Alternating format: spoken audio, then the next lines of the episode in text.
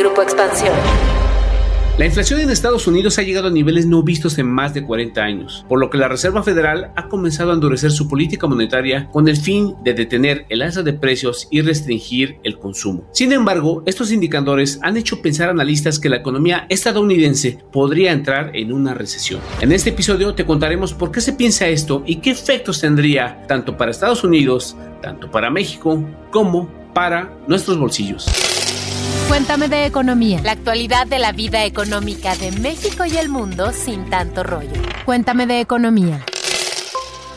Bienvenidos a un episodio más de su podcast favorito, en el cual vamos a platicar en esta ocasión de las razones por las que los analistas consideran que en Estados Unidos, la principal economía del mundo y también principal socio comercial de México, podría entrar en recesión en los próximos meses. Y antes de comenzar, antes de entrar de lleno en materia, les presento al buen Alex Bazán, quien va a estar conmigo en este episodio. Y pues, sin más preámbulo, Alex, ¿cómo te va? Y a ver tú, cuéntanos por qué está esto de que los analistas y cada vez más voces se suman a esto de que en el horizonte de la economía estadounidense se ve una posible recesión. Hola Pepe, hola, ¿puedo escuchas? Exactamente así como tú lo comentabas, esta semana que terminó fue de vorágine para nuestro bolsillo, para los mercados financieros, porque la Reserva Federal, es decir, el Banco Central de Estados Unidos, subió su tasa de interés en un aumento que no había hecho desde 1994. ¿Esto quiere decir? Pues que la inflación se le está yendo de las manos y tiene que encarecer los créditos para que no se le vaya y no provoque más daños a la economía. Sin embargo, pues los analistas ya este, ahí se pusieron preocupados porque temen que tanta restricción que haga la Reserva Federal pueda provocar que la economía estadounidense, es decir, la más importante del planeta, entre en una recesión y obviamente eso no le conviene a nadie y mucho menos a México. Pero bueno, vayamos empezando por partes, ¿no? Una parte es, bueno, pues habla de recesión, desaceleración y no sé qué, pero ¿qué es una recesión económica? Bueno,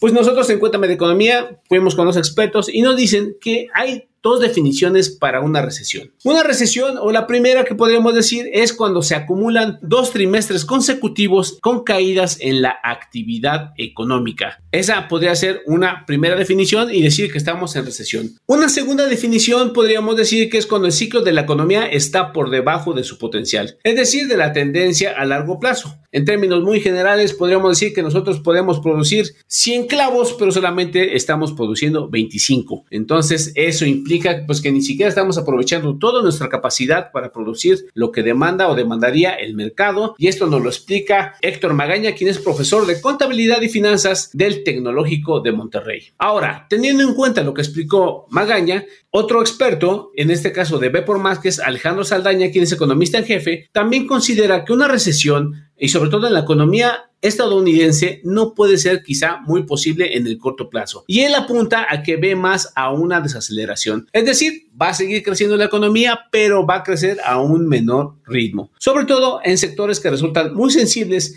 a la tasa de interés que aumentó recientemente la Reserva Federal, como es el consumo y como lo es el crédito. ¿Por qué hablamos de tasa de interés? Porque la inflación ahorita está en su mayor nivel en 40 años, que ahorita es 8.6% y la Fed quiere que esté en 2%. Es decir, está todavía muy, muy, muy lejos para que regrese al objetivo del Banco Central. Pues sí, Alex, la verdad es que la inflación en nuestro vecino del norte está muy por arriba de la meta de la Fed y por eso es que llevó la tasa de interés a un nivel de entre 1.50 y 1.75% luego del aumento de 75 puntos base que anunció la semana pasada eh, Jerome Powell. Y bueno, pues aumentar la tasa de interés pues se traduce en un encarecimiento del crédito por lo que se espera que haya una disminución en el consumo y en el financiamiento. Esto ¿Para qué? Pues nada más y nada menos que para controlar la demanda de productos y servicios, pues la oferta de estos no es suficiente para satisfacer las necesidades de la población estadounidense. Recordemos, escuchas, que la oferta se ha visto afectada desde 2020 a causa del coronavirus y las disrupciones que esto causó en las cadenas de suministro, para luego rematar con la guerra entre Rusia y Ucrania. Éramos muchos y parió la abuela, decía mi mamá. Esto último, la guerra, pues provocó un aumento en el costo de los energéticos y de alimentos como los granos. Y bueno, ya sabemos que esto va siendo como cuando dejamos caer una piedrita en el agua, la ola se va expandiendo, se va expandiendo y ese aumento de energéticos y ciertos granos pues se traduce en aumentos en otros productos. Antes de seguir con esto de los factores que hacen pensar sobre una posible recesión o desaceleración estadounidense, es momento de hacer un paréntesis y también les quiero comentar que hoy estamos de manteles largos, estamos felices y con tenis porque tenemos el debut del buen Leo Luna, quien será el encargado en esta ocasión, así que redobles por favor y vámonos al paréntesis. Paréntesis. Series, documentales, libros, películas, música, videos, exposiciones, foros y mucho más, pero siempre de economía. Hola, yo soy Leo Luna, productor en Expansión, y te vengo a hacer una pregunta muy importante. ¿Alguna vez has pensado en hacer un podcast? ¿Te interesa todo lo que hay detrás de esos podgramas que tanto escuchas? Pues te tengo una recomendación que te va a gustar. Tienes que ver la entrevista a Diego Barrazas, fundador y host de Dementes Podcast, que hizo Maurice Dieck en el último episodio de The Money Night Show. La entrevista en el episodio Nuevos Modelos de Negocio empieza con Diego respondiendo una pregunta que tal vez te has hecho muchas veces. ¿Se puede vivir del podcast? Así que habla de cómo se hace redituable el trabajo de crear contenido de audio para plataformas y todos los modelos de negocio que hay alrededor de este. Cuenta los gastos que debes realizar para entrar al mundo del podcast y hasta regala algunas sugerencias del equipo con el que puedes dar tus primeros pasos sin gastar mucho dinero, cosa muy importante, pero eso sí, logrando una buena calidad. También comparte consejos para quienes no son famosos y tienen que crear una audiencia desde cero, que debe ser tu prioridad número uno y los errores que normalmente se cometen al hacer un podcast. Y así, como puedes ver, se trata de una entrevista en la que comparte mucha información valiosa, pero también es una conversación súper amena con la que te vas a entretener. Puedes encontrar la entrevista en el canal de YouTube de Expansión. Se llama Diego Barrazas de Dementes nos dice cómo vivir de los podcasts. Si quieres ver el programa completo, búscalo como Nuevos Modelos de Negocio de The Money Night Show. Es una gran recomendación y yo les puedo decir que no se queden con las ganas de hacer un podcast. Oigan, les traigo otro mensaje. Había buscado el libro de Ceniza en la boca de Brenda Navarro en todos lados y nada más no lo encontraba. Agotado. Hasta que se me prendió el foco y le eché ojo a la oferta que tiene Script y lo encontré en un segundo. Súper fácil tuve acceso a millones de libros digitales, audiolibros, revistas y más contenidos que se van personalizando con lo que te va gustando. Y así es muy fácil elegir tu siguiente lectura o podcast. Y si son de los que, como yo, quieren subrayar o resaltar partes que les gusten, se puede hacer y es muy fácil volver a ellas. Usar Script es disfrutar el acceso a toda una biblioteca por menos del costo de un libro impreso. Si les gustó, vayan a prueba.script.com diagonal economía para tener dos meses de suscripción por solo 19 pesos y desarrollen nuevas habilidades. Vuélvanse expertos en cualquier tema o simplemente aprendan un hobby nuevo. Ya saben, prueba.script scribd.com diagonal economía para tener dos meses de suscripción por solo 19 pesos. Ahora, volviendo al tema, otros indicadores que apuntan a que se avecina una recesión o que es probable una recesión tiene que ver con que se ha invertido la curva de rendimiento de los bonos. Ya ustedes me dirán, ¿y esto qué significa? ¿Y ahora qué? Pues es prácticamente simplemente que los bonos de largo plazo son menos atractivos o la gente los prefiere menos y opta por comprar bonos a corto plazo, es decir, que su inversión la quieren más rápido de lo que se prevé o más rápido de lo que uno podría esperar, porque pues teme que su dinero pierda valor. Obviamente, esto implica que en el futuro la Reserva Federal siga ajustando ya sea a la baja eh, o al alza su tasa de interés y esto como una respuesta a la desaceleración que podría entrar la economía estadounidense, de acuerdo a lo que nos comentaba Jessica Rudán, quien es economista en jefe de Finamex Casa de Bolsa. Ahora, la economía y las finanzas no es tanto de estar prediciendo y que va a suceder algo eh, con certeza. ¿Por qué? Porque pues, dependen de muchos factores. Y aquí es donde ya entramos en el debate. Esto es lo que decimos de las tasas y, de los mercados. Pero hay otros factores que hay que ver, como en este caso es el empleo. Y, y actualmente el empleo está en un nivel bajo en Estados Unidos, que es por debajo del 4%. Y sin embargo, la Reserva Federal dice que podría aumentar. Obviamente, cuando la gente tiene empleo, pues tiene dinero para gastar, tiene dinero para consumir y para planear hacia el futuro sus gastos, sus inversiones. Entonces, este es todavía un indicador que pone en entredicho que sí podría haber una recesión. Ahora, luego de haber revisado estos puntos, hay que recordar que es muy difícil, lo que decíamos, pues pronosticarlo, ¿no? No es tan fácil, hay muchas variables que podrían incidir en que la atinen o no la atinen o que esa proyección se haga, porque pues como saben, de repente aparece una guerra, de repente aparecen otras cosas, una nueva cepa, entonces todo se empieza a complicar y pues igual podríamos tener también buenas noticias, porque no, ¿no? O sea, una cura ya definitiva para el COVID, pues que obviamente tendría un impacto muy benéfico en la economía, no solo de Estados Unidos, sino del planeta. Así es, Alex, pues escuchas, pues la pandemia y la guerra en Ucrania nos han enseñado que no podemos dar nada por sentado y lo que ahorita está bien, en cinco minutos puede suceder algo que lo cambie todo. Y pues no hay que echar campanas al vuelo, pero tampoco hay que dormirnos en nuestros laureles y hay que estar siempre atentos a lo que los indicadores nos pueden decir. Y pues bien, ahora que la Fed ha endurecido la política monetaria para bajar la inflación, también hay que recordar que para hacer frente a los problemas que trajo el COVID, como el cierre de actividades para evitar contagios, pues el Banco Central en Estados Unidos inyectó dinero a los mercados, además de las entregas de dinero en efectivo que se hizo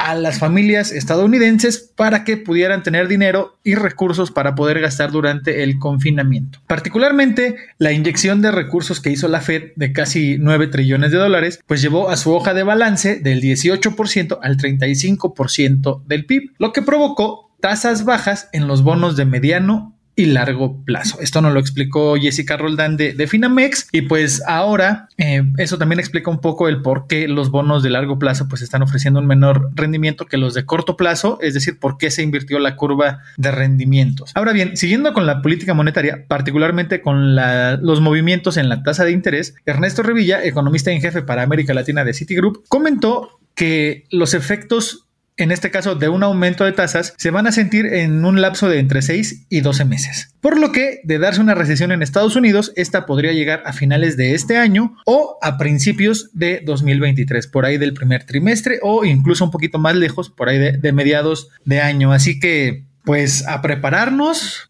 ¿Por qué, Alex? ¿Por qué tendríamos que prepararnos en México para una recesión en Estados Unidos? Pues exactamente, Pepe, así como tú lo dices, la economía estadounidense está muy integrada a la economía mexicana, o si lo quieren decir de otra forma, México está muy integrado a la economía estadounidense. Y como una muestra, pues ustedes saben, aquí en México estamos atentos a lo que sucede con el dólar, con la Fed, con las exportaciones, con los programas, con los estímulos, ¿no? Y bueno, cabe recordar que México exporta el 80% de sus ventas al mundo hacia Estados Unidos. O mejor dicho, 8 de cada 10 dólares de lo que recibe el, el país por exportar, pues vienen de nuestro vecino del norte. Entonces, si Estados Unidos se desacelera o entra en una recesión, ¿qué pasaría? Pues exactamente así como ustedes lo están pensando, pues los estadounidenses demandarían menos productos, comprarían menos productos, viajarían menos, entonces ellos también cuidarían su bolsillo y eso pues le afecta a, México porque pues ya no habría quien venderle, no habría quien atenderle, ¿no? Los ingresos también se verían aquí afectados. Además, si la tasa de desempleo va más del 4%, como lo prevé la Fed, pues posiblemente también se vean afectado el envío de remesas hacia México, ¿no? Pues como saben, nuestros paisanos allá están trabajando, allá dependen del mercado laboral, entonces también sufrirían este impacto en su bolsillo y por lo tanto se traslada aquí a las familias mexicanas. Y bueno, pues escuchas, no solamente las remesas y las exportaciones se verían afectadas con una desaceleración o una recesión estadounidense, pues hay otros factores, otros sectores que pudieran resentir esta situación. Uno de ellos tiene que ver con el tipo de cambio y el otro sería la inversión. La semana pasada hay que recordar que el dólar alcanzó niveles de 20.60 pesos por billete verde. Esto pues refleja la cautela en los mercados financieros. Y por otro lado, un aumento en las tasas de interés de la Fed, pues también hace más atractivo invertir en dólares. Además de que los capitales obviamente buscan mercados más seguros y condiciones también más seguras de las que ofrecen países emergentes como México. Así es, tienen toda la razón. Esto nos lo explicó Alejandro Saldaña de B por más. Y ahora otra mala noticia, pero bueno, esta no tiene nada que ver con el impacto de una recesión en Estados Unidos, simplemente es que este podcast está por llegar a su fin. Y como ustedes saben, puede escuchar, pues no nos podemos despedir sin ya su gustada y consentida sección de Cuéntame tus dudas. Así que vamos a escuchar la pregunta de esta semana, una vez más en voz del buen Leo Luna. Cuéntame tus dudas. Tú preguntas, nosotros te contestamos. En esta ocasión nos toca responder una pregunta que nos hizo llegar María Aguilar. Y dice así, ¿qué es el índice del miedo y qué significa para la economía? Y como nosotros en Cuéntame de Economía siempre vamos con los expertos, acudimos a Gabriela Siller, directora de análisis económico financiero de Banco Base, y esto fue lo que contestó. El índice VIX mide la volatilidad o variación de las opciones del mercado de Chicago sobre el índice bursátil Standard Poor's 500 de Estados Unidos. Este índice VIX mide la volatilidad de esperada a 30 días y por lo tanto se considera una percepción del mercado sobre lo que pasará. Se da sobre las opciones call de compra y put de venta cuyo vencimiento es superior a 23 días e inferior a 37 días, es decir, de muy corto plazo. También se le conoce como índice del miedo y se le relaciona con una recesión, pues en la antesala de una caída en la actividad económica, los índices bursátiles caen mostrando una fuerte volatilidad. Además, el miedo está directamente relacionado con la cautela que pueden mostrar los consumidores, lo cual puede provocar caídas en el consumo, que es el principal componente del PIB de Estados Unidos. Les recordamos que cualquier duda que tengan sobre economía y finanzas nos la pueden hacer llegar con el hashtag Cuéntame tus dudas y nosotros nos dedicaremos a responderla. Pues bueno, estimados escuchas, este podcast ha llegado a su fin, pero no nos queremos despedir sin antes invitarlos a que en la plataforma en la que nos estén escuchando, por favor, nos califiquen, nos comenten, nos digan qué les pareció este podcast, si tienen alguna duda, si nos sugieren algún episodio también, o si quieren sorprender a alguien, ahí les va un tip, compártanselo, díganle, miren, eh, vean, escuchen, cuéntame de economía y seguro serán la sensación durante toda la semana. Cuídense mucho, pórtense bien, sigan usando cubrebocas, sana distancia, nos escuchamos a la próxima. Cuéntame de economía, un podcast de Grupo Expansión. It's time for today's Lucky Land horoscope with Victoria Cash. Life's gotten mundane, so shake up the daily routine and be adventurous with a trip to Lucky Land. You know what they say. Your chance to win starts with a spin. So go to LuckyLandSlots.com to play over 100 social casino-style games for free for your chance to redeem some serious prizes. Get lucky today at LuckyLandSlots.com. Available to players in the U.S., excluding Washington and Michigan. No purchase necessary. VGW Group. Void where prohibited by law. 18 plus. Terms and conditions apply.